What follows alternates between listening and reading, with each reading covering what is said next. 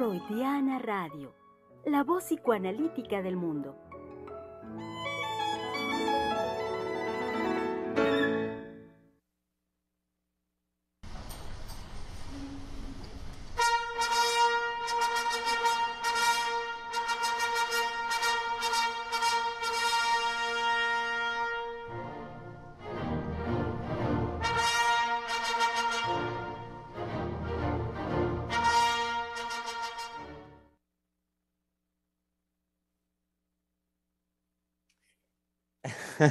muy bien, muy bien. Nuestra colega Giselle Mendoza, con mucho, mucha alegría y mucho ánimo, nos, nos da el, puñito arriba, no, el dedito, el pulgar arriba, eso, el pulgar arriba, indicándonos que estamos listos. Estamos ya aquí, querido público, al aire. Eh, contentos, contentos con la cuestión de las medallas. He de, he de sí confesar que no estaba muy informado, sabía de la primera medalla que había ganado la delegación mexicana en los Juegos Olímpicos, la de bronce en tiro con arco, y hoy en la mañana, gracias a nuestro presidente, me entero que ya, ya cayó una segunda medalla en clavados, este, eh, un par de femenil, creo que en la plataforma de 10 metros, la pareja femenil, no recuerdo sus nombres, este, anunciaba hoy nuestro presidente que ganaron medalla de bronce también.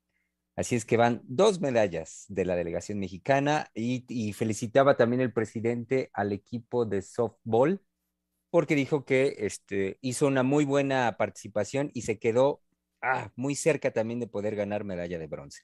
Perdió su, juego último con Canadá y bueno, pues se quedó cerca.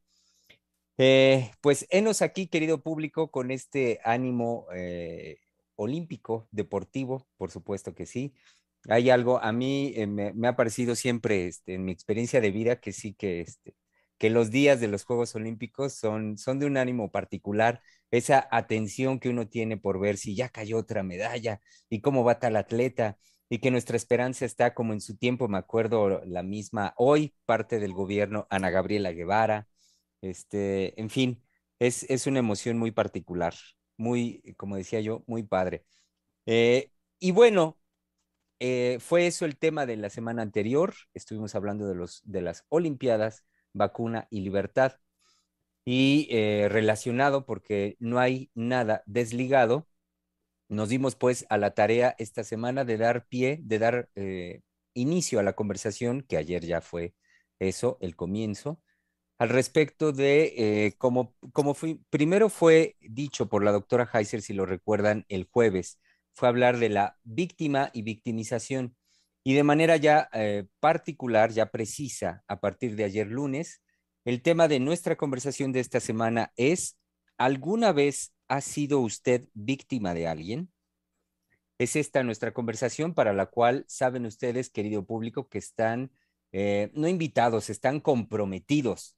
Esa es la cuestión, están bien comprometidos a tener una participación activa. Entonces, nada de que están por ahí como que escuchando y que luego se van y regresan. Na, na, na, na. Quédense ya con nosotros, forman parte de la conversación. Háganos llegar sus comentarios, eh, preguntas también, por supuesto, cualquier cuestión de que ustedes quieran decir al respecto de, de la conversación de esta semana. Y siendo martes, martes 27 del mes de julio del 2021, es el espacio que corresponde a Palabra de Hombre. Así entonces, eh, pues hemos de darle la bienvenida a nuestros colegas varones del Centro de Investigación y Estudios Lacanianos, que saben, que saben ustedes, querido público, que están por acá. Eh, eh, por ahora no está nuestro invitado frecuente, lo saben muy bien. No, no es invitado, ya es nuestro colaborador, por supuesto, el señor Alberto Lozano. no está ahorita por acá. En una de esas, como ha ocurrido, pues nos sorprende al ratito y se une a la conversación. Mientras tanto, sean bienvenidos nuestros colegas en la Ciudad de México, ya listo, muy, muy bien soportado y apoyado tecnológicamente, por supuesto, para su participación, nuestro colega Misael Montes de Oca. Así es, ya estoy por acá y este, pues ya estábamos, antes de entrar eh, en la emisión, estábamos conversando sobre eh, la conversación del día de ayer, ¿no? Sí. Los puntos de polémica en relación con la Em, la palabra, eh, no solo víctima, sino el, alcance que puede tener y que tiene ahora en relación a Cuba, que lo trae a cuenta este, la doctora. Así es. Por, por lo que se dio también de las declaraciones del señor presidente sobre la OEA. Y yo recordaba ayer una manera de también de que ahí se pongan a buscar rápidamente en YouTube, que nos, escuchan, este, la canción de Carlos Puebla, no puedo evitar no mencionar. Este, este um, eh, cantante cubano eh, que habla de la OEA ya desde muchísimo tiempo. Y hay una frase genial en la canción que dice la OEA, qué cosa tan fea, tan fea que, que causa risa. Y entonces la canción trae las risas de los músicos, ¿no? Porque la OEA pues solo es una fachada. Ha servido, por supuesto, pero realmente toda la crítica que han hecho por las declaraciones del presidente, yo estoy, yo quería decir algo también en relación con esto, creo que este, es estar al día de lo que se puede cambiar justamente para evitar o transformar las circunstancias, por ejemplo, que pasa a Cuba con este bloqueo y que ha pasado a Cuba. Y este, que bueno, ayer se discutía esto en relación a eh, que son, em, podemos colocarlo ahí, víctimas de un, una superpotencia mundial, ¿no?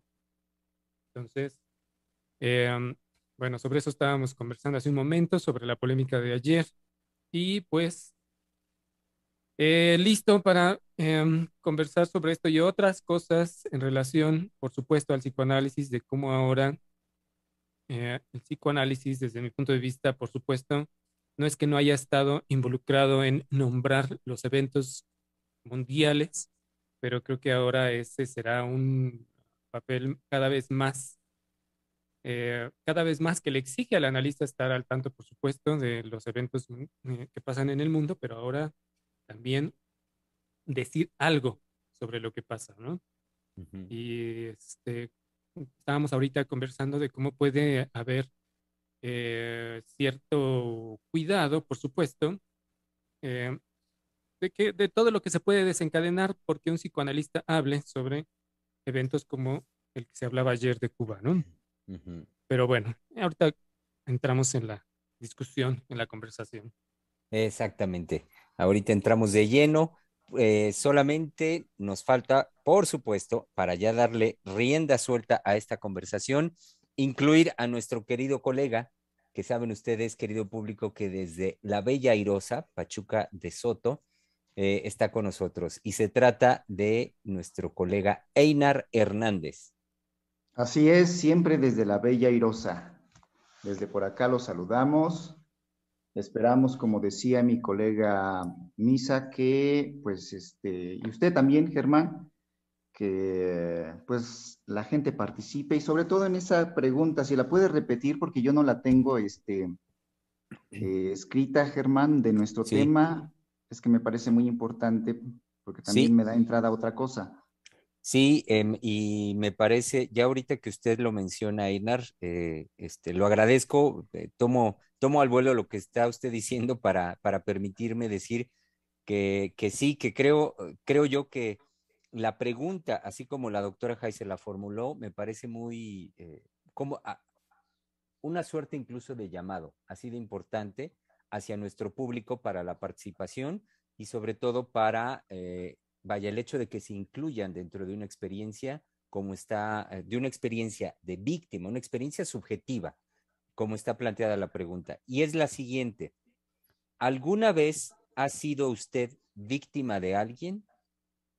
Ahí está, ahí está. Bueno, ¿alguna vez ha sido usted víctima de alguien? Bueno, la pregunta y la polémica de ayer a mí me dan entrada de dos formas.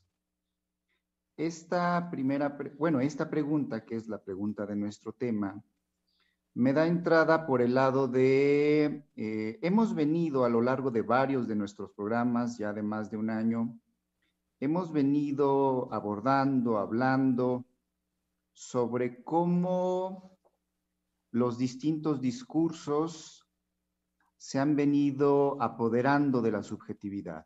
Hemos abordado los discursos de género, los discursos feministas, hemos abordado el capitalismo, hemos abordado cómo la ciencia con todas sus transformaciones y principalmente en, las transformaciones que hace en los cuerpos humanos, por supuesto, pero pues también en las mutaciones que realiza en la naturaleza, cómo va habiendo un, poder para, este, sobre los seres humanos, que se ejerce sobre los seres humanos, por supuesto, estos aspectos de la economía y de la política que ayer la doctora hablaba sobre Estados Unidos y Cuba, que ahorita mi colega Misa lo, lo retomó. Bueno, cómo hay un poder que se ejerce sobre el ser humano, dicho desde, desde otro ser humano. Entonces, eh, por supuesto que este tema de, de, víctima eh, nos da cabida inmediatamente a, creo que ahora, más que nunca, eh, podríamos hablar de que esta noción, este término de, de víctima, tiene mayor lugar y los psicoanalistas podemos darle un lugar. Más allá de si podemos entrar en la controversia de ayer, de que el ser humano no es víctima, sino que eso depende de una posición subjetiva, etcétera, etcétera. Entonces, por el lado de la pregunta, me parece que ahora más que nunca podemos introducir, darle un lugar a la, noción de víctima. Pero por otro lado, justamente la, la, controversia que tenían ayer la doctora Adriana y la doctora Heiser me dio también la posibilidad de pensar que este, también hablar de víctima en este programa por psicoanalistas, pues nos da a, los psicoanalistas la oportunidad de introducir la vivencia de, que, de lo que para nosotros psicoanalistas es lo psíquico puro, es decir, eh, de aquello que está antes de toda experiencia subjetiva, de toda subjetivación, me refiero a la raíz de la experiencia humana, que sin duda dará nacimiento a lo, propiamente humano, es decir, lo que traerá propiamente la creación de la subjetividad, el síntoma, todas estas cosas que conocemos los psicoanalistas, ¿no? Pero cuando digo lo psíquico puro me estoy refiriendo a ese momento del acontecer psíquico, es decir, a ese momento inédito para cada sujeto único, irrepetible, singular, que este, lo arroja a una vivencia. Una vivencia de la cual pues eh, no puede, vamos a decirlo así, de entrada decir nada, eh, no pasa por la palabra, pero que sin embargo se inscribe en lo orgánico y crea una vida psíquica, ¿no? Eh, lo digo así porque cuando la doctora Heiser hablaba de este aspecto de los Estados Unidos que imponen sobre el pueblo de Cuba este, una experiencia de víctima y que eso está ahí como un acontecimiento, como un acto, más bien ella decía un acto, eh, eso me hizo pensar justamente en aquello que es justamente la raíz del psicoanálisis y es de lo que realmente el psicoanálisis va a hablar, en lo que se va a detener, lo que es la, eh, la experiencia de un análisis cómo esa vivencia inédita para cada uno, que está anterior a la palabra y que los sujetos después hacen con la palabra un esfuerzo de representársela, de tramitársela, de tenérselas que ver con ella, eso es toda la experiencia analítica. Entonces, eh, también me abrió esta posibilidad, me lanzó a, esa, a este otro punto y pues puedo pensar el término de víctima justamente como el acontecimiento de lo psíquico puro. Pero bueno, eso es lo que a mí me hizo pensar. Podríamos discutirlo o no, podríamos hablarlo o no. Este, ya ahorita, pues mis dos colegas iremos hablando sobre esto, ¿no? Bueno, ahí, inmediatamente, este, creo que es el, punto eh, nuclear en el sentido de cómo la palabra eh, víctima va a permitir, en relación con la pregunta, eh, de alguna vez ha sido víctima de alguien, va a permitir, eh, en esto que usted dice, esto que antecede a la palabra, a lo psíquico puro, me refiero, en ese punto, o desde ese punto, va a permitir de alguna manera, este, poder nombrar aquello que me aconteció, de lo cual en ese momento que me, que me ocurrió, em, no era yo, este, por decirlo así, eh, consciente o no tenía claro o no, en fin, de que fui víctima de eso, de eso. Aquí la, la pregunta está localizada de, alguien, pero también puede ser eso, es decir, de algo que ocurre. Pero en la, en, la experiencia analítica, eso es lo que se va a, este, lo que decía, este, puntualizaba este, la doctora Silvia ayer, de que, bueno, en, el psicoanálisis se va a hacer ese análisis a profundidad de la experiencia subjetiva de una persona frente a un estado de víctima. Eso es lo que permite la pregunta de, eh, del título del programa, ¿no?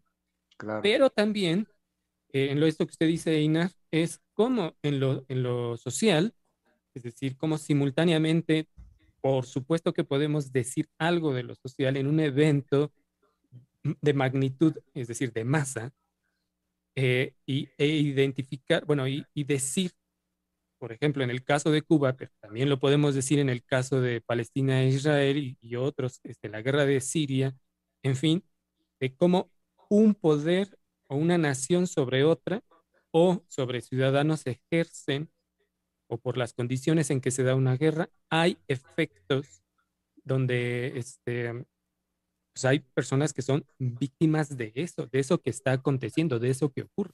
Incluso lo podemos decir para nuestro propio pueblo, Misa. Es decir, tenemos como dos momentos, la famosa conquista de España y lo que ahora nuestro presidente ha nombrado como neoliberalismo. Es decir, un poder de un otro que se ejercen sobre eh, una mayoría para sacar este, ventaja. Perdón, lo interrumpí, pero también lo podemos decir del pueblo mexicano. Este, en estos dos momentos, quizás hasta pueda haber más, y si la gente se pone, digamos, ahí a ser un poco quisquillosos, pueda haber hasta más.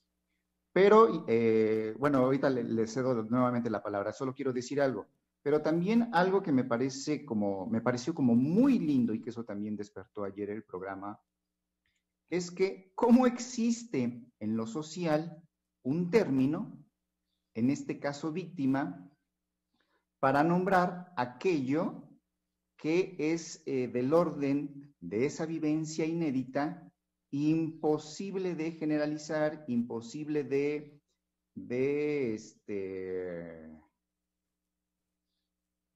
eh, de pasar, insisto, a la palabra, pero que en la palabra víctima está dicho eso que usted señalaba muy bien de que da entrada a aquello que vive un sujeto no me acuerdo cómo lo dijo, pero yo lo voy a decir y que lo, marca, ¿no? Lo perturba, lo toca. Pero sí existe un término en lo social. Bueno, a mí eso me, me, pareció importante decirlo.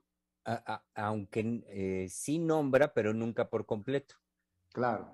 Y, porque también ahí me parece muy importante lo que usted decía al inicio, este, Einar, eh, cuando citaba, bueno, no, no, es que citara, usted introducía algo, me parece importante, en cuanto a lo que nombró como la raíz de lo psíquico, hablar del, acontecer, del acaecer psíquico, como específicamente Freud lo nombra. Eh, y lo pensaba porque, este, eh, tiene que ver con por qué decía ahorita que la palabra, eh, de todas formas, no alcanza nunca a nombrar por completo, porque cuando usted decía esto, Inar, me hizo pensar con el uso que, que, el uso que, le dio a la palabra raíz, usted lo introdujo hablándolo de esa manera, de la raíz, em, me hizo pensar en términos también cronológicos, en términos de tiempo, en el sentido de que cuando hablamos de la raíz, pues inmediatamente como que todo mundo nos vamos al origen. Y, hablar de la raíz del origen, pues es una, implícitamente una concepción de tiempo eh, donde tomamos en consideración que algo ocurre y a partir de eso entonces se, viene una prosecución de eventos, acontecimientos, lo que sea, un desarrollo, en fin. Eh, la cuestión es que cuando usted lo introduce y em, evocando en mí esta cuestión cronológica del tiempo, sí quise decir cómo simultáneamente se trata no de un tiempo cronológico, no de que cuando decimos raíz y origen, entonces tenemos que irnos para atrás a buscar cuál es la raíz y el origen. Sino que pienso de una manera, eh, digamos, dinámica la presencia de esta raíz, en tanto que basta un evento que sea imposible por ser nombrado en su completud con la palabra, para que uno vuelva a atravesar, para que el sujeto volvamos a pasar por esa experiencia del acaecer psíquico, del acontecimiento.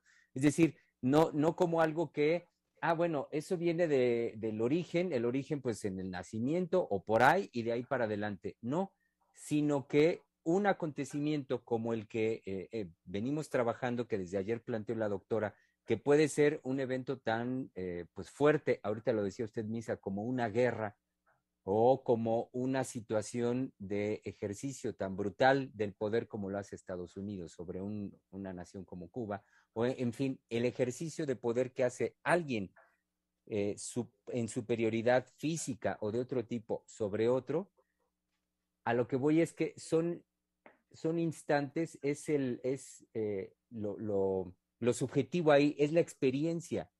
Em, y esto me remite a la pregunta de nuestro tema, es decir, el, el, si alguna vez uno se ha sentido, quiero ir al, al sentir, a la experiencia de cómo cuando uno pasa por una circunstancia de este tipo, no hay, eh, vaya, es un imposible que la palabra alcance por completo a nombrar lo que uno ocurre eso nos pone nuevamente en conexión con lo que usted, Einar, introducía de la raíz de lo psíquico y que el sujeto ahí se, bueno, o hace o hace, es decir, vemos ahí cómo tenemos la posibilidad fundamental de nombrar, como, como lo hecho es, y ahorita lo decía usted, Misa, el, el valernos de esta palabra víctima para nombrar algo que de todas maneras no alcanzará a ser dicho por completo, pero que permite a partir de ese momento entonces la, dinamización de lo subjetivo en un esfuerzo de poder dar cuenta, de poder nombrar lo que subjetivamente cada uno está viviendo y está experimentando. Pero es que pasó muy rápido por el acontecer en relación a este... Mm, híjole, es que se me escapó ese punto porque justamente pasó usted muy rápido por el acontecer, el, el, psíquico en relación, a ver si lo seguí bien, a ocupar o no el lugar de víctima. ¿Fue así? Eh, no, no, creo que es lo que dijo. A ver, a ver, si lo puedo que me pregunta, pero no, no me parece yo, yo lo puedo retener, no para, no para completar a Germán. A ver, pero eh, eh, Germán dijo muy bien, eso yo sí lo retuve de ahí hace o no hace. Es decir, con esa experiencia, con esa vivencia, hace o no hace. Yo podría ahí decir, hace víctima, se hace víctima o no, pero pues eso ya es decisión del sujeto, ¿no? Bueno, pero no sé si iba por ahí. Sí, y ahorita que me preguntaba Misa, eh, no, no iba tan específico hacia, hacia la cuestión de víctima, sino eh, al, vaya, al efecto mismo que el, acontecer psíquico eh, en esta, en este, digamos, en esta manifestación dinámica en el sujeto, nos pone, pone al sujeto, pone a la persona en el, sí, como ahorita usted lo, lo, vuelve a nombrar, Einar, en el hacer o no hacer, es decir, en, el, en que ahí el sujeto hace algo. Ahí el sujeto hace algo. Y en ese sentido, yo retomaba la importancia que ayer introducía la doctora Heiser del poder nombrar, que sin lugar a dudas ese es una, un aspecto central de lo subjetivo, es decir, de la, de la condición humana, el nombrar a sabiendas, como lo hemos venido trabajando aquí, como analistas sabemos, que ese nombrar nunca es por completo, no abarca por completo el fenómeno, la sensación, pero que es fundamental como posibilidad humana. Sí, perdón. Eh, ahí, este, nada más decirle a Analicet Martínez, no sé si ya nos escucha, porque manda un comentario rápido de este, que no se escuchaba muy bien y luego, que este, no se escucha. Y Alma Flowers nos dice, buenas tardes, doctores, un abrazo con afecto. Y Analicet también nos decía, buenos días. Eh, si alguien más nos puede decir si se está escuchando o no. Yo ahorita acabo de confirmar que sí nos escuchamos, pero este, no sé si y que nos digan si nos están escuchando. Confirmar. Exacto, sí. Y este, ya está bien, dice Analicet. Ok. Y em, Entonces, volviendo al punto. si vuelve a fallar, que nos digan inmediatamente. Lo que alcanzaba este, a somos víctimas de lo que pueda suceder. en la transmisión. En la transmisión. Y es que lo que alcanzaba a, captar, porque por un momento sí me, perdí en, este, lo que usted venía este, diciendo, Germán, es em, sobre todo en este punto del, acontecer. Em, em, vaya, Perdón, me perdí por completo. ok, vuelva, vuelva. Tres, sí, creo, que, creo que lo que Germán iba puntualizando es el aspecto de la simultaneidad, ¿no? Que cuando él retomaba lo que yo había dicho de la raíz, sí, remitía a un origen, pero que él quería precisar, dígame Germán si va por ahí, el aspecto de una simultaneidad, de un no tiempo, ¿no? De que no, en la experiencia vivencial, el sujeto no está en, una, en un tiempo cronológico. Sí, y que lo que eh, en esta cuestión de la, por la palabra que usted utilizaba, Inar, de raíz, de la raíz, y que yo también lo asociaba con origen, no necesariamente fuera algo que nos llevara a eh, remitirnos en una cuestión cronológica, decir, ah, bueno, hay que ir para atrás y entonces encontrar el origen y desde ahí entonces partamos y hagamos la elaboración. No, sino que en una situación más bien atemporal podemos darnos cuenta, podemos registrar cómo eventos como, como el que ayer introducía la doctora Heiser, en un continuo en la historia de la humanidad, como en la historia de un sujeto, se, eh, están en posibilidad de, de, volverse a llevar a cabo, vaya, de repetirse o de pasar por ello. También hacía usted, eh, Einar, hacía mención de la, en la historia de nuestro país, de la conquista, eh, como pues es, sin lugar a dudas también un evento donde podemos este, estudiar esta cuestión de cómo cuando hay alguien, hay un alguien con posibilidad de ejercer un poder por encima de un otro, pues sí, hacer tal cual víctima al otro porque puede hacerlo y porque tiene intereses en particular para llevarlo a cabo.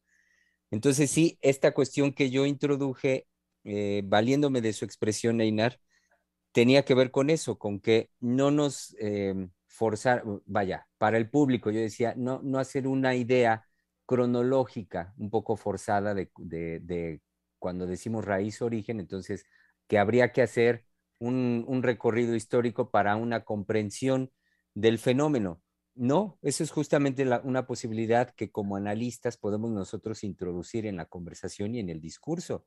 La cuestión de la atemporalidad y que estos registros del tiempo, bueno, pues serán trabajos de la historia, de la, de la sociología, de otros discursos, pero que nosotros podemos tomarlo en este fundamento de la atemporalidad para señalar cómo el, acontecer psíquico, digamos, está en ese no tiempo y en ese no tiempo en la posibilidad de que los sujetos pasemos permanentemente por, eh, por la repetición o por, por primera vez por una experiencia de víctima, o sea, tal cual como, como es la pregunta que formula la doctora como título. Si alguna vez ha sido usted víctima de alguien. Y lo dijo usted muy bien también, ¿no? una continuidad.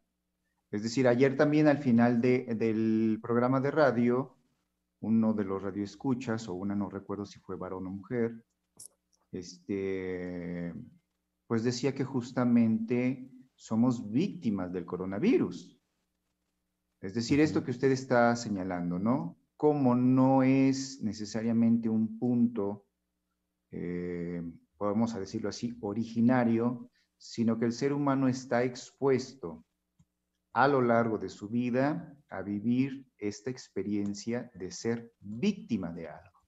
En este caso, somos víctima de una pandemia, de la cual estamos atravesando, cada quien, por supuesto, con su singularidad, tanto en lo individual como a nivel de las naciones, pero que eh, algo tenemos que hacer con eso. Algo tenemos que hacer con ese acontecimiento que nos llega de la nada, que nos llega de forma imprevista, que no está calculado y que en efecto este, se ponen en juego ahí todas las posibilidades para hacer de eso, pues, posibilidades de creación o de vida o eh, invitaciones a la morbidez y la autodestrucción, a la destrucción de los otros, ¿no? Pero ahí está el continuo de la posibilidad de que podemos estar atravesando todo el tiempo. Sí, creo que la, este, la, bueno, ya para retomar y no, este, no perderme, espero esta vez.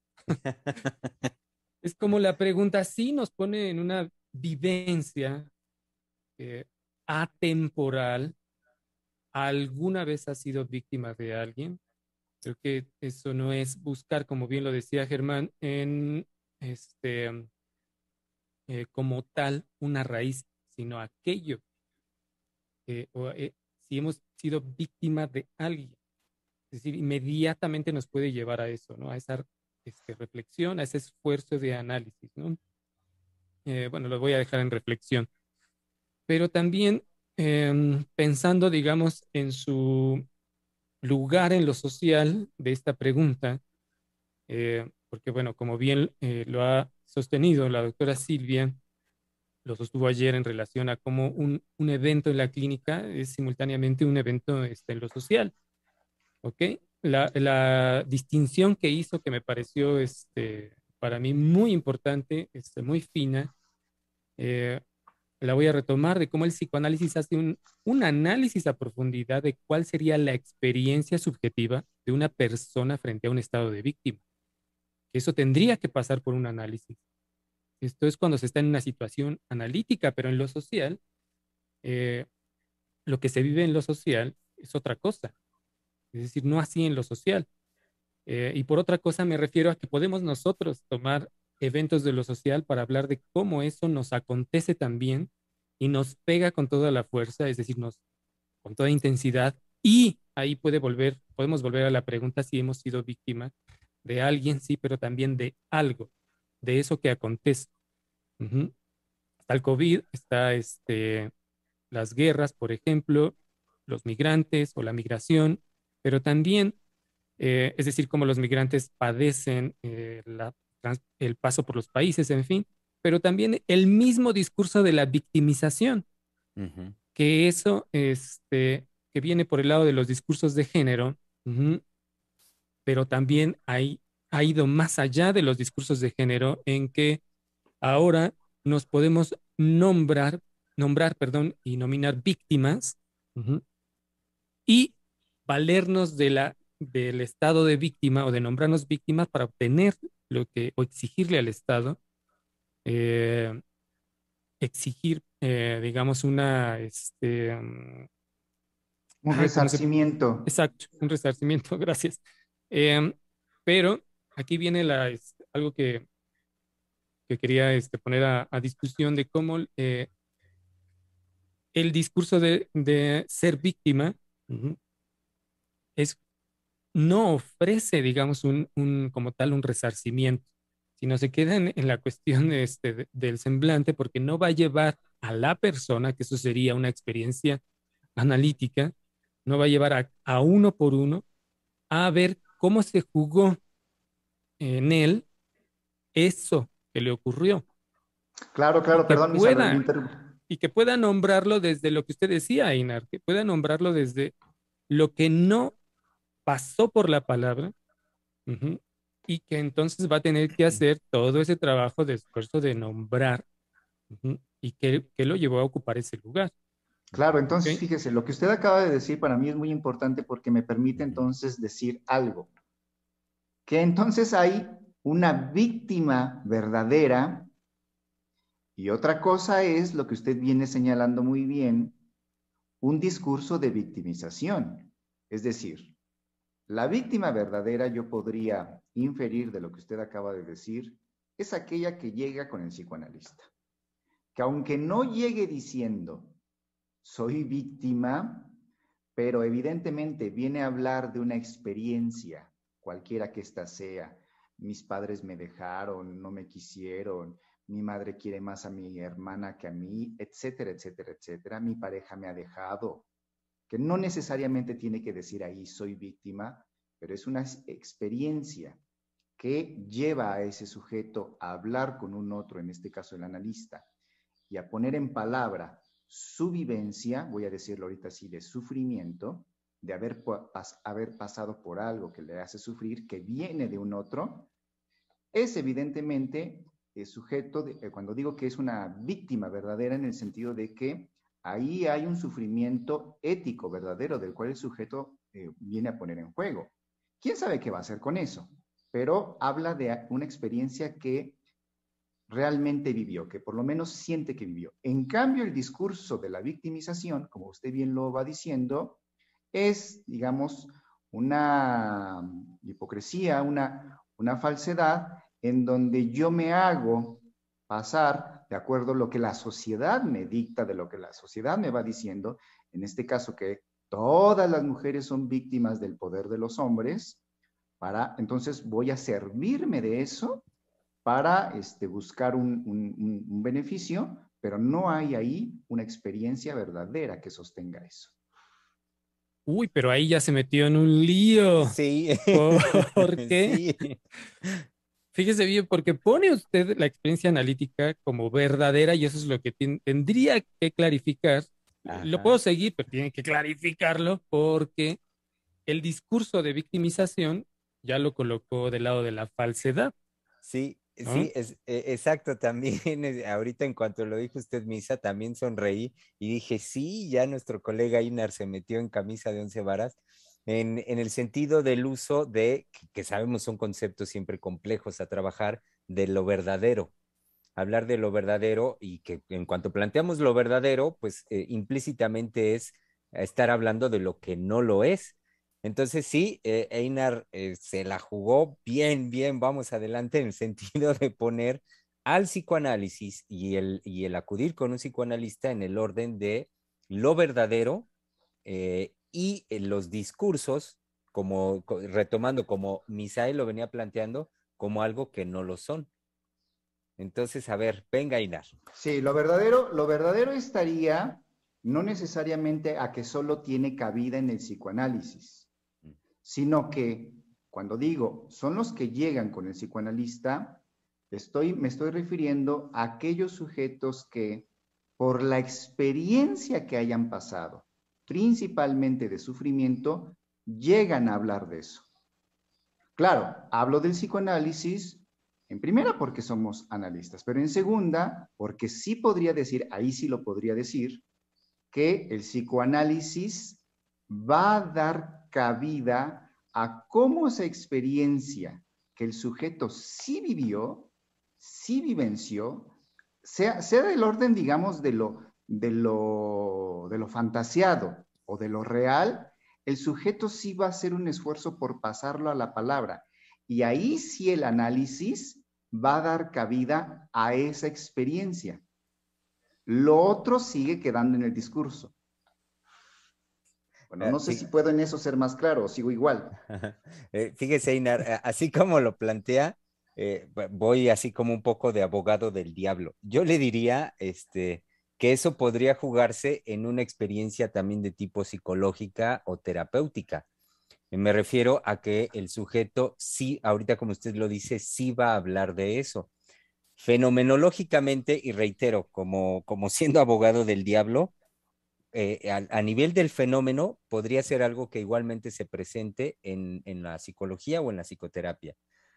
Me parece, Inar, eh, quiero yo tomar un punto, un, detalle de su expresión donde este, yo iría, digamos, sí apuntando em, hacia esa concepción que, creo yo que está usted trabajando, que también a mí me parece importante poder trabajar y desarrollar de lo verdadero del lado de la experiencia psicoanalítica, que es cuando usted dice, eh, dijo, creo que dijo, sí va a ir, va a ir. ¿En qué sentido lo estoy, lo estoy ahorita retomando? Pensando lo que usted viene trabajando como lo verdadero, como algo a posteriori.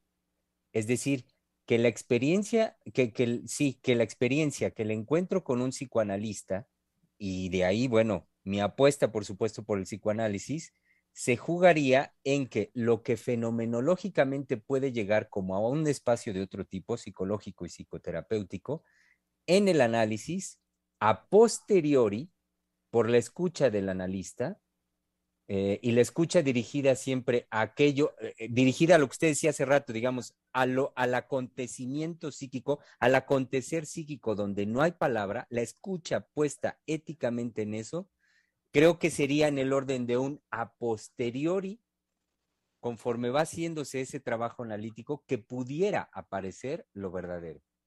Por un lado, perdón, perdón, perdón, por un lado. Pero lo que, lo que yo marco, y regreso nuevamente al fundamento del que partí cuando dije lo psíquico puro, sí. es que aunque es verdad lo que usted acaba de decir, a posteriori va a aparecer, pero que en la experiencia analítica, esa vivencia de víctima, esa experiencia, no, no, esa experiencia de víctima, nunca va a poder ser pasado por la palabra y el psicoanálisis acoge eso. Es decir, aunque el sujeto va a hacer todo un trabajo. Bluetooth disconnected. What? ¿Quién sabe? Algo de desconectado dijo el, sí, por acá fue un dispositivo mío. Ah, ok. Este, que aunque el sujeto va a hacer todo un esfuerzo por tramitar, por pasar por la palabra, por decir, por expresar eso, sea en, directamente lo que va diciendo en la sesión analítica o lo que vive fuera del análisis en su situación social y de la vida cotidiana, eso jamás podrá ser dicho, pero el, psicoanálisis contempla eso. Es decir, es lo que Freud nombró el inconsciente. Al inconsciente no tenemos acceso. Pero ¿qué sabe el analista? Como lo trabajamos el, sábado en el seminario. Digo, lo digo así rápido para la gente que, no sabe de dónde lo digo, ¿no? Que eso no deja de acontecer, no deja de no estarse inscribiendo. Y eso es lo que considera el analista y eso es lo verdadero, aunque nunca sepa de ello. Y eso no se da en ninguna otra experiencia. Por eso puedo decir que en el psicoanálisis, aunque lleguen en efecto, como usted bien lo dice, fenomenológicamente a las otras, este, ¿cómo se llama? Pues vivencias, ¿no? Sí, como este, psicología, psicoterapia, otros espacios.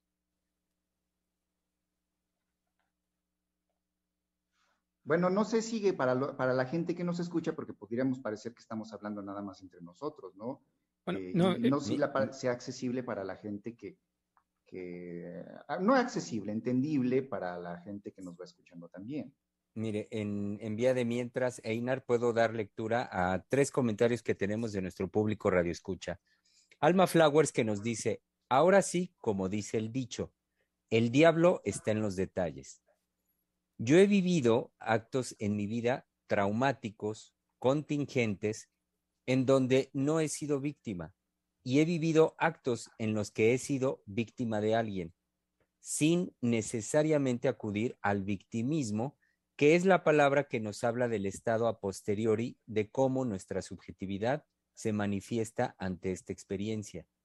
En esta diferencia se da cuenta temporalidad y cómo el cómo se elabora el hecho, la contingencia o la acción de daño del otro.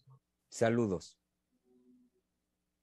Sí, creo que el, discurso del, em, como, como decía hace un momento, este, desde los discursos de género, de la victimización, em, por un lado es distinguir finalmente lo que es legítimo para una víctima, por ejemplo, de un delito, que puede recurrir a la ley y en otro sentido es cómo se puede instalar o instaurar para la persona, para cada uno, por supuesto, no en, no en una, una cuestión de masa, ahorita voy para la masa, pero cómo se puede instalar para cada uno el no poder resolver que fue víctima.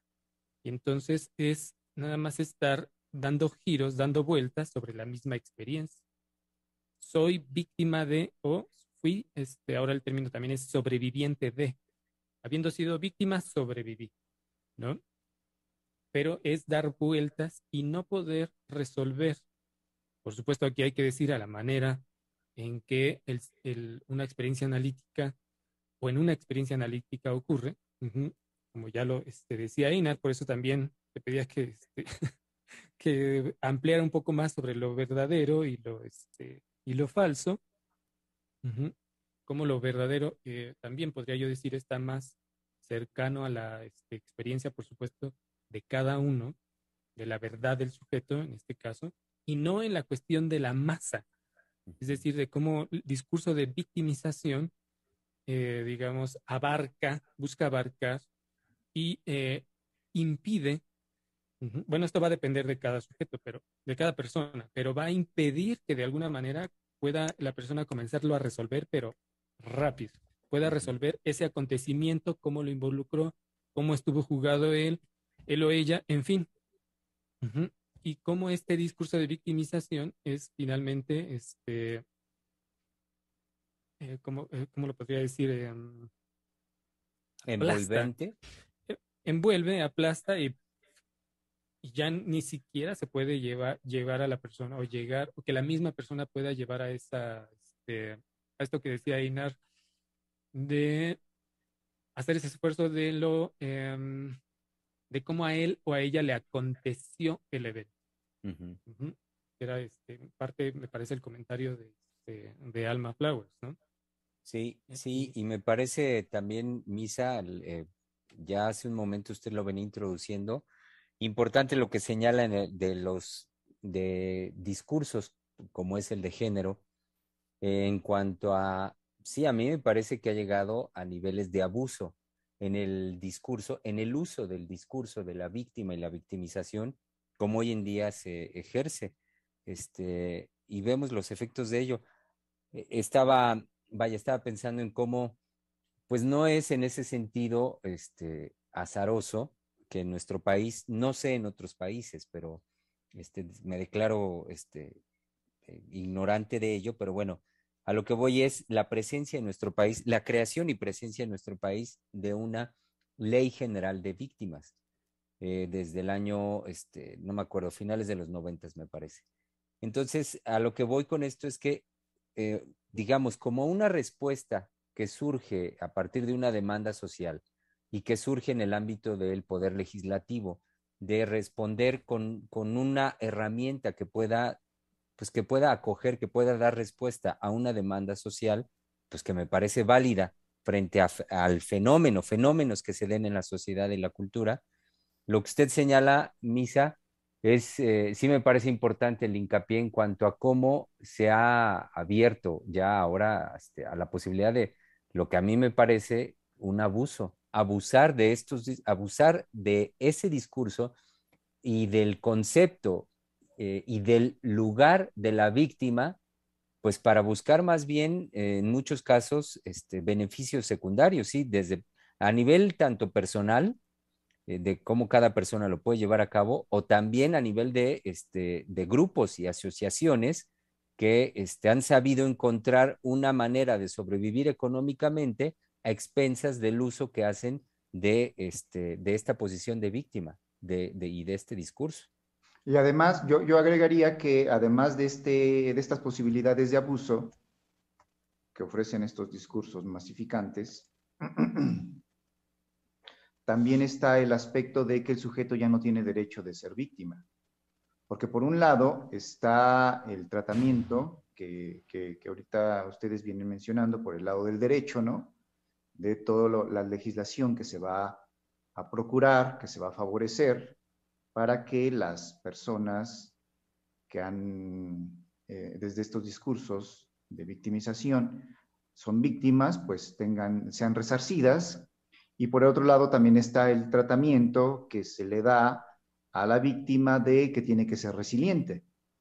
Mm. Entonces hay toda una, una, pues todo este empuje, ¿no? A la, a la resiliencia, en donde el sujeto, eh, insisto, no tiene derecho de ser víctima, cuando los analistas sabemos que el sujeto puede ser víctima y quedarse incluso ahí si así lo quiere, ¿no? Si así lo desea. Es decir, no hay poder que lo lleve a eh, salir de eso.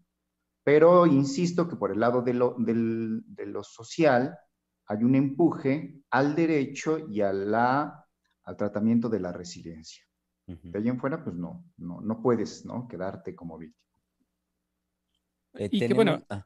hablando de estos, em, de estos puntos, justamente es donde nos, nos, metemos en, nos podemos llegar a meter en líos en el sentido, ¿a qué me refiero? Eh, de que puede caer en la mm, censura de estos discursos, ¿no?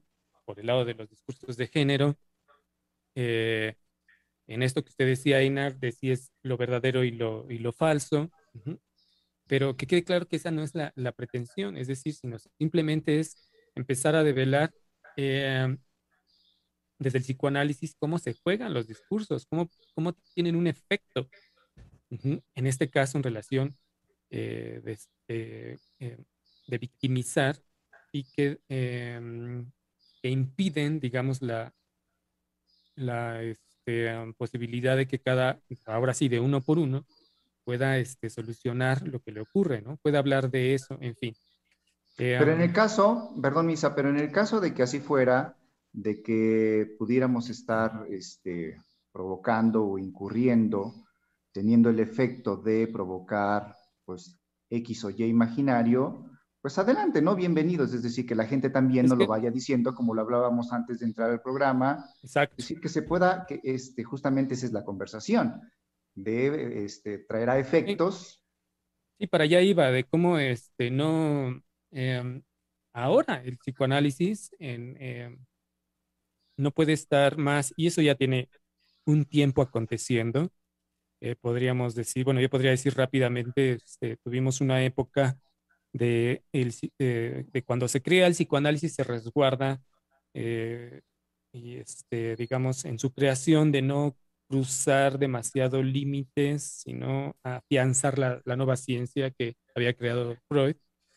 Después fue la, toda la este, expansión que hubo y ahora, este, al menos en el, en el campo freudiano, en, eh, en lo que propone este, o propuso Jack Alan Miller, de poder estar, digamos, en la, en la, conversación política, es decir, eh, no resguardarse más eh, em, en, en, el consultorio, eh, en fin, sino más bien cómo simultáneamente cada acto que ocurre en el consultorio es, y lo señalaba ayer la doctora Silvia, es un acto político, bueno, social y político, ¿no? Tiene ese alcance.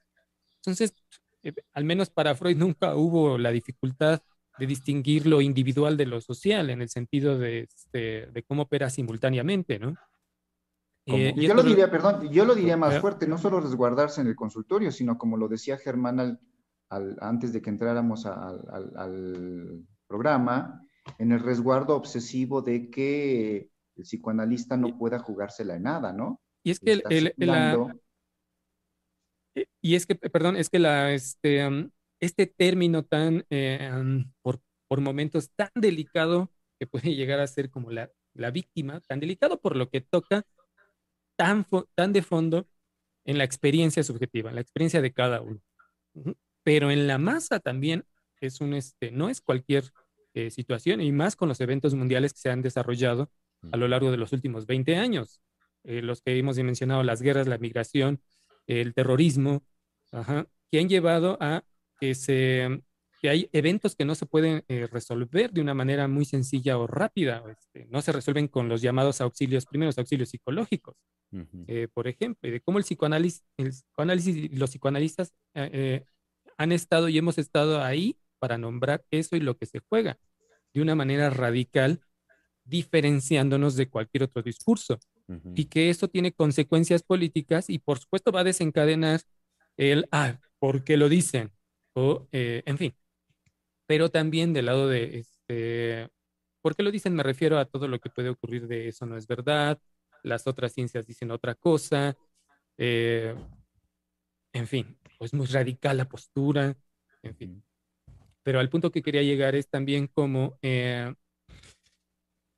híjole, se me está escapando lo que decía usted, Einar, en cuanto, bueno, que me recordó usted en cuanto a la, al no resguardarse eh, en el consultorio, es que cuando se mete eh, uno o participa para nombrar aquello que ocurre, eh, em, que son fenómenos sociales, como lo decía ayer la doctora, son cuestiones muy, em, ¿cómo decirlo? No encuentro la palabra. Búsquela. ¿Cómo puede, podemos, em, vaya que no podemos de alguna manera recurrir a lo anterior em, por temor, como lo decía Einar también creo, por temor a incurrir en este en fallas, en este que no encuentro la palabra. bueno, mientras buscar la expresión correcta, vaya. mientras la, la, piensa y la encuentra, es que lo que usted dice de, también me hace pensar en que, cuando menciona de Freud y dice, bueno, como Freud pues no, no tenía eh, no tenía, digamos, confusión, para él no era confuso en cuanto a lo que podía dar cuenta a nivel de lo, de lo individual, de lo subjetivo y simultáneamente lo que es eh, lo que tendría y podía decir en el orden de la masa, de lo masivo, este, de los seres humanos tal cual como especie. Eh, a lo que iba con esto es como, ah, y también puso usted, Misael, el ejemplo de lo que recientemente, el llamado que hizo Miller a la hora de las votaciones. Ayer la doctora Heiser retomaba ese momento hace unos cuantos añitos del llamado que hizo Miller a la hora de las votaciones a no votar eh, por Le Pen, eh, particularmente con llamado dirigido a los analistas este, de la Asociación Mundial de Psicoanálisis. Eh, pero bueno, esto en su conjunto, ahorita como usted lo desarrollaba, Misa, a lo que voy es en decir que así como Freud no tenía, él no tenía confuso, este, quiero retomar y quiero señalar cómo en la doctora Heiser tampoco está confuso, cómo no hay confusión en el sentido de lo que es menester que un psicoanalista transmita a la cultura, que, que transmitamos a la cultura, al otro. Y en ese sentido, valiéndonos de cualquiera de los recursos que nos sean este, asequibles, o si no los hay, pues también los creamos. Este, estoy pensando en la creación de estos programas mismos, en la, en la presencia en la radio ya desde Emocionarte hace más de 10 años, proyectos varios que ha creado la doctora Heiser Cuidem, la cultura del cuidado emocional, que a lo que voy es a el sostenimiento más, más bien de una forma trascendente de una concepción del psicoanalista militante. El psicoanalista como alguien que milita eh, en favor, digámoslo así, milita por, simple y sencillamente, por una, por una vivencia que en él ha hecho experiencia de algo trascendente, de algo que es digno de trascender y que es también en esa dignidad menester de ser, ser transmitido a otros por sus beneficios, por lo que abre de un conocimiento de sí y de lo, y de lo subjetivo para todos los demás. En ese sentido, a lo que apunto es señalar cómo en esto también eh, quise yo decir algo que es característico, que es único del Centro de Investigación y Estudios Lacanianos y que eh, en esto va la, justamente nuestra militancia, particularmente eh, dirigiéndome a lo que estamos trabajando en esta semana, hacia una posibilidad de nombrar lo que se nombra como víctima y de crear al mismo tiempo las posibilidades del espacio de análisis de eso más allá de lo que los discursos dicen. Sí, lo que usted acaba de decir, Germán, eh, sobre todo en el aspecto cuando dice, estos programas creados por la doctora y en tiempo de pandemia, porque justamente nacen por la pandemia, eh, puedo decir que justamente lo que tiene la transmisión de la doctora, la vivencia de la doctora, lo que va creando y provocando cada uno de los que nos formamos con ella, cada uno por supuesto a su manera, a su estilo, por qué no decirlo a su tiempo, es que, bueno, en principio nos lleva a reconocer que sí hay una víctima. Eh, pongo el ejemplo de la pandemia y, estos, y estos programas. Es decir, para que uno pueda hacer un movimiento de trascendencia, y lo pongo como en oposición de un movimiento de victimización, Primero hay que reconocer que hubo una vivencia de víctima. Es decir, en este caso nos llegó la pandemia. Nos llegó la pandemia, eh, lo voy a decir así, atreviéndome a, decir cosas eh, que pudieron haber estado en la doctora. Hay la pandemia y ella dice, vamos a crear estos programas en este momento de pandemia. Pero ¿qué es lo primero que se tuvo que haber reconocido? Que estaba la pandemia.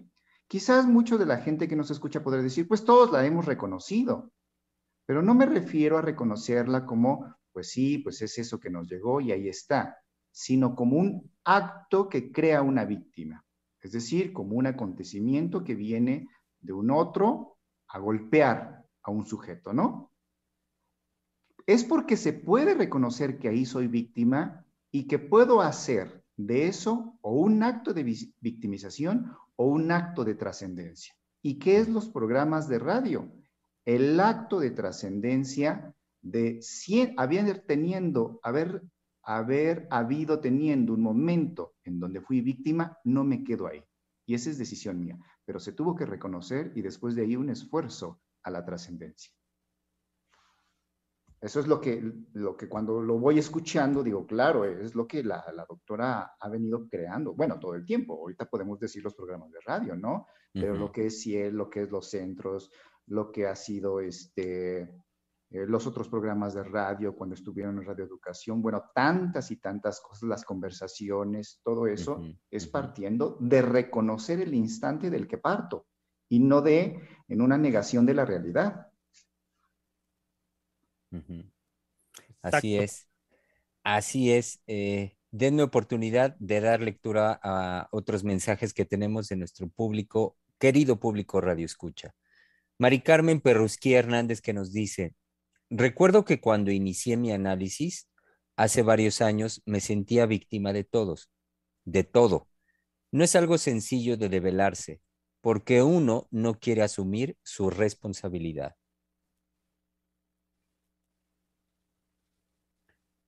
Y, eh, y el último mensaje que tenemos hasta este momento llega por parte de Galicia Moctezuma que nos dice, buenas tardes, estuve en análisis y es cierto que no llegué como víctima. Ahora que lo escucho, lo descubro, porque fui una mujer que padeció maltrato físico, psicológico y económico. Mm, y listo. Sí, bueno, eso es eh, nuevamente en la pregunta, ¿no? Creo, este, ¿alguna vez has sido víctima de alguien? Eh, bueno, eso me evoca nuevamente este comentario, ¿no? Como este, eh,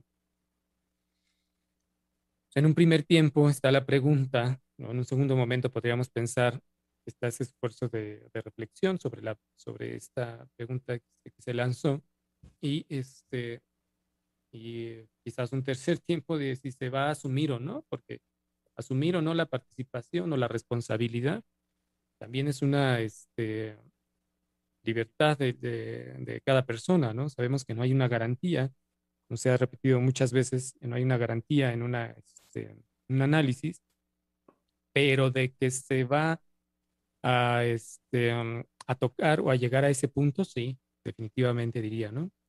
al punto de la develación, eh, en un tiempo lógico, pero eh, un punto de la develación de la participación. Y ya el sujeto decide si la, si la asume o no. Pero y, sobre todo... Señalar es que va a estar ahí ya el toque. Claro, y además de la participación, si uno participó o no, eh, el análisis también favorece y a veces tiene que llevar a que uno la vivió si, uno participó después o no, y si uno se puede hacer cargo de esa participación, pero también el análisis toca que uno la vivió, y lo digo por experiencia, es decir, no voy a, no voy a contar toda la experiencia, pero mi análisis me llevó a tener que tocar, porque, bueno, pasado el tiempo puedo decir que yo, yo me negaba a eso, a tener que tocar que la vivencia que yo tuve con una mujer, sí la viví.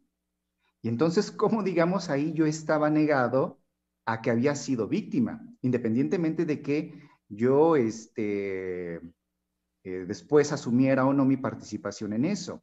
Pero haber vivido la experiencia, mi análisis me llevó, vamos a decirlo así, la tiene que tocar porque la tiene que tocar, es decir, la vivió. Y si usted puede reconocer que la vivió, pues esas cosas abre otra posibilidad.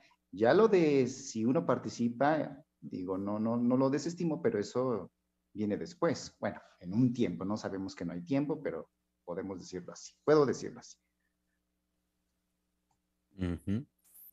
Eh, permítanme leer otro comentario que acabamos de recibir de nuestro público Radio Escucha.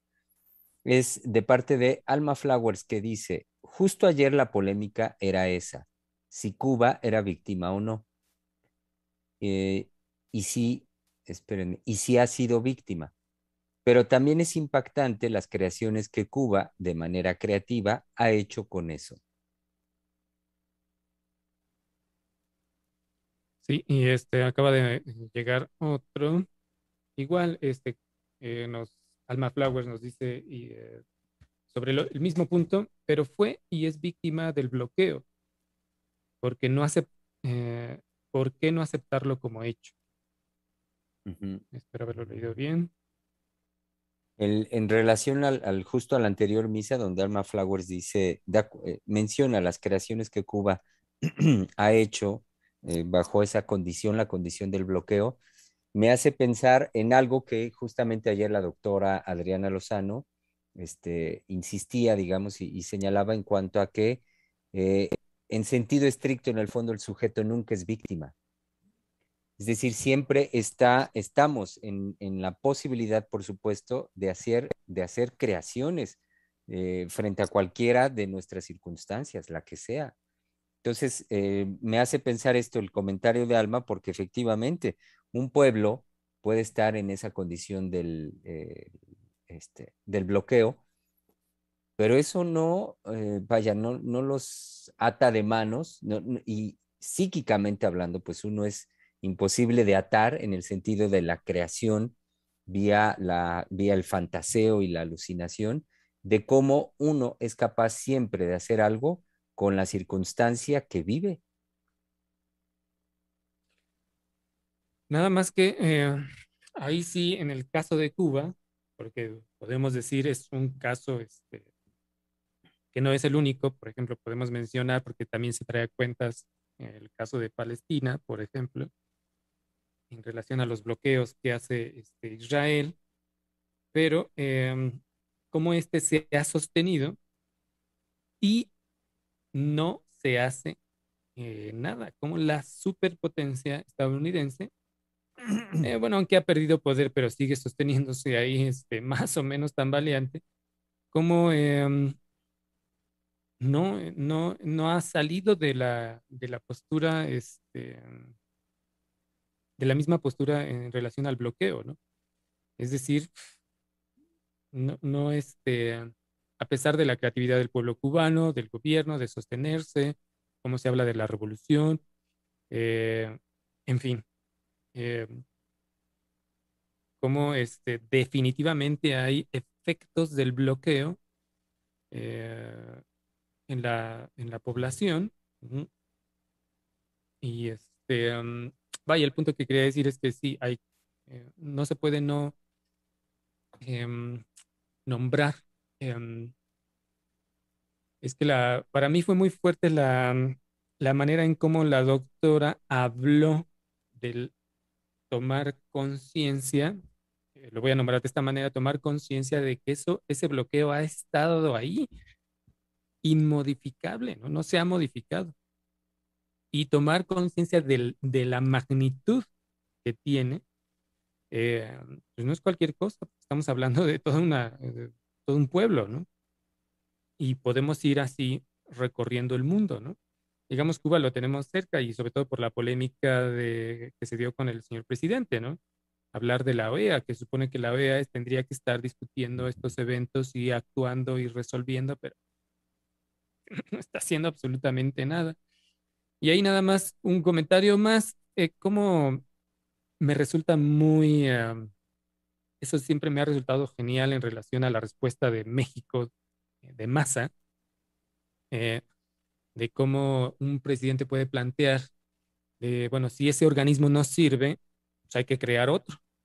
Ay, no, ¿por qué? ¿De qué está hablando? Es una tontería. Es impresionante que en lugar de, darle soporte a esa idea que puede trascender y hacer trascender a México, y no solo a México, sino a todo un continente, sea rechazada por una nación, ¿no? Es, es un efecto que yo me quedé así de, bueno, pero no, no han aprendido que históricamente qué ha hecho la OEA.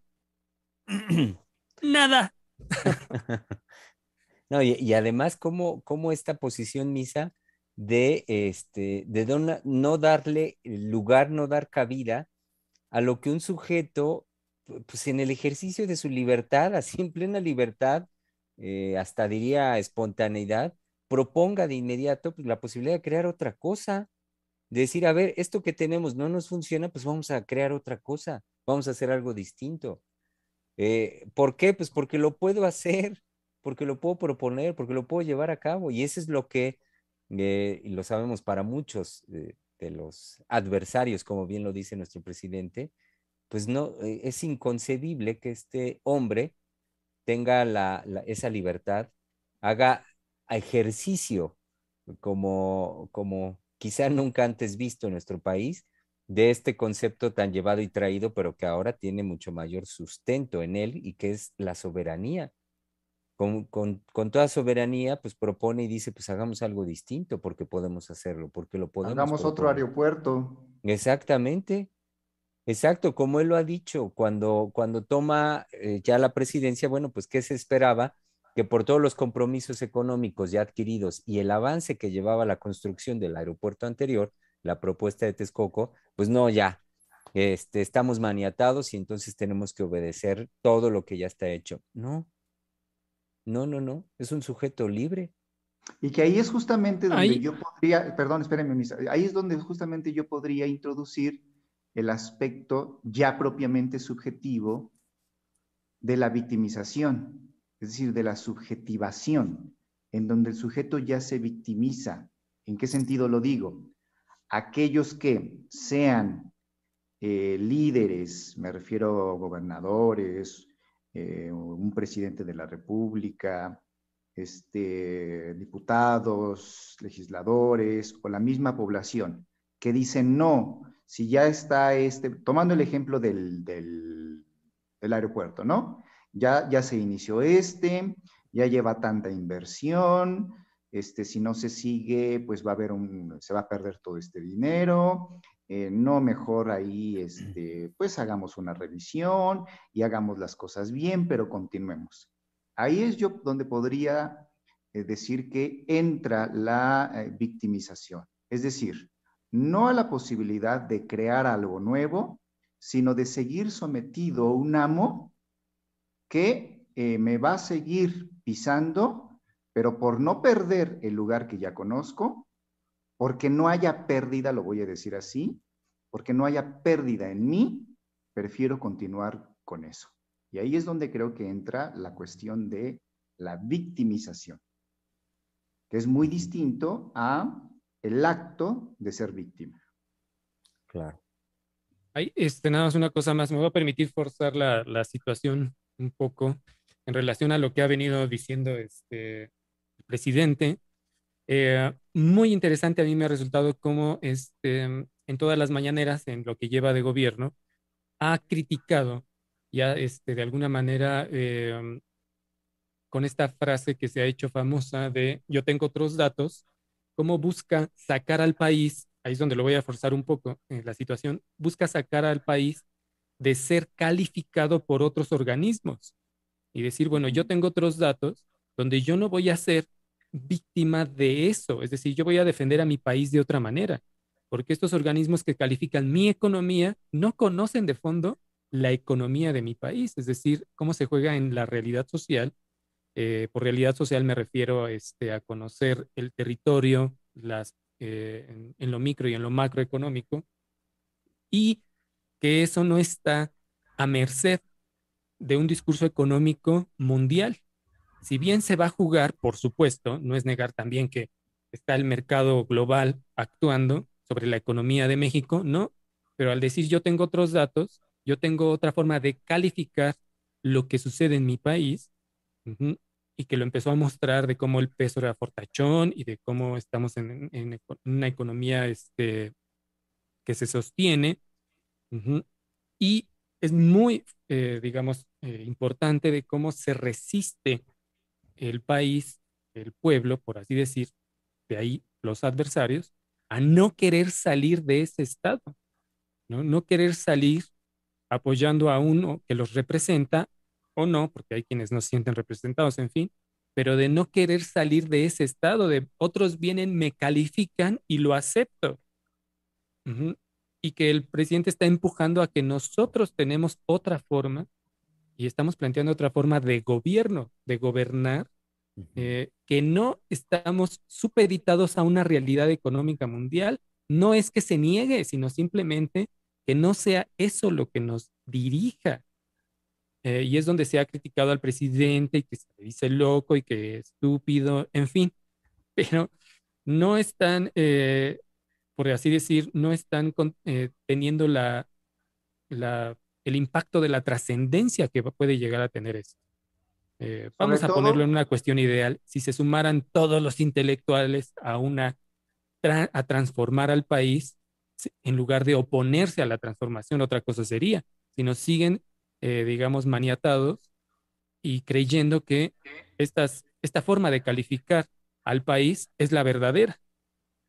Eso es, eh, eh, a mí se me hace una, por eso decía que iba a forzar un poco el término de víctima en relación a nuestra propia, nuestra propia realidad, ¿no? Y cómo lo, este, cómo empuja el gobierno, este, bueno, representado por supuesto por, este, por el presidente, a que eso no sea de esa manera. Y otra cosa más, por ejemplo, en las estadísticas de las víctimas, eso fue muy impresionante de la, de la, perdón, de la violencia, cómo muestra la estadística de la tendencia que se detuvo a la alza cuando cambiaron la estrategia contra la violencia. Pero lo que no se está contemplando es cómo circula ahora cada vez más lo que se vive en cada este, pueblo, en cada región del país. Que eso tiene años existiendo, pero que como ahora circula más, está la percepción de que estamos peor con este gobierno. Es decir, me estoy refiriendo al manejo del poder de la información. Es, es decir, es que hay que ponerse también, si se quiere al país, hay que, hay que informarse, no en lo que está ocurriendo en estos tres últimos años, sino en de dónde venimos, ¿no? De qué situaciones realmente estamos arrastrando como país. Pero bueno, ese era el pequeño forzamiento que quería hacer.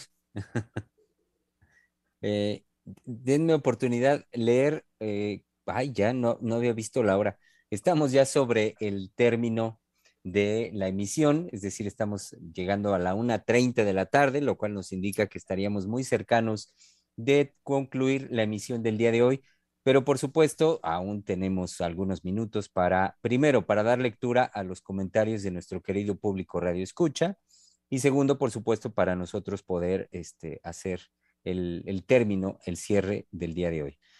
Alma Flowers nos dijo, pero hacer creaciones no quita el estado de víctima. Es a lo que me refiero.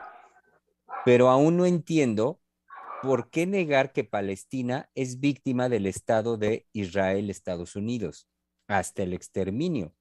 En lo que yo insisto es, ¿por qué negar el adjetivo víctima? Eh, eh, y por último, espérenme un momentito.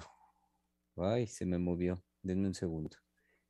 Ya, el mensaje que seguía después de este de Alma Flowers, ya aquí lo tengo llegó por parte de Garley Emiret, que nos dice, en lo particular, pese a que he sufrido y pasado por muchas em, experiencias, tanto dolorosas como espantosas, no me siento víctima, quizás porque cuando veo a las personas que se hacen la víctima y cómo se comportan, en todo caso, a cómo responden ante lo que pasa o en la situación en que a veces ellas mismas se ponen, me resulta una payasada.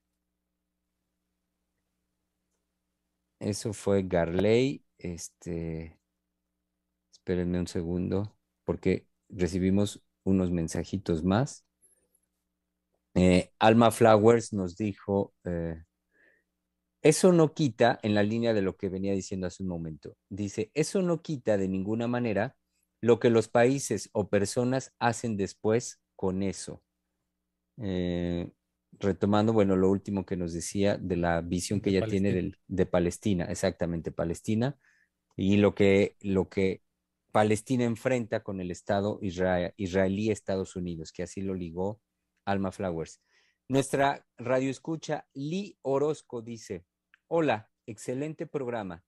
Me parece que Cuba no se asume como víctima, pero la experiencia nos señala que es víctima de un poder imperialista de Estados Unidos. Y señalo que no se asume como víctima porque resiste a un bloqueo inhumano e inmoral. Y es preciso señalarlo, nombrarlo y denunciarlo, porque si no, somos cómplices del acto. Sí, eh, resiste, que eso es lo importante en lo que también decía Alma Flowers, ¿no? De la creatividad del pueblo, ¿no? Ajá. Y el ya, ahora sí, el ultimito de Alma Flowers que dice, tal vez negarlo tenga que ver con cómo se compromete uno con ese acto.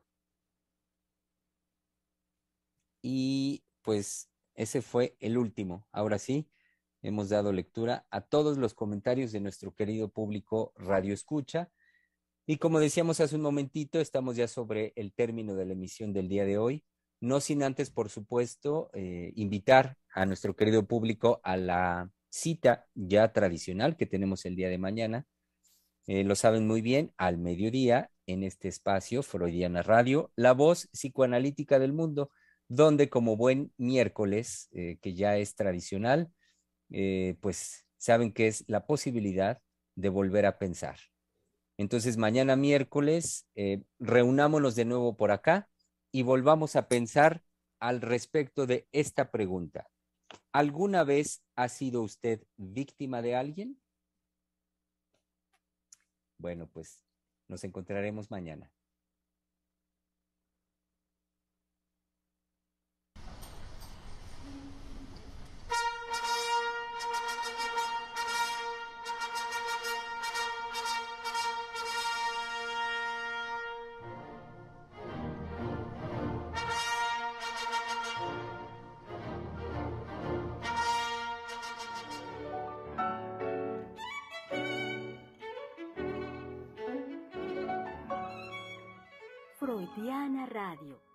La voz psicoanalítica del mundo.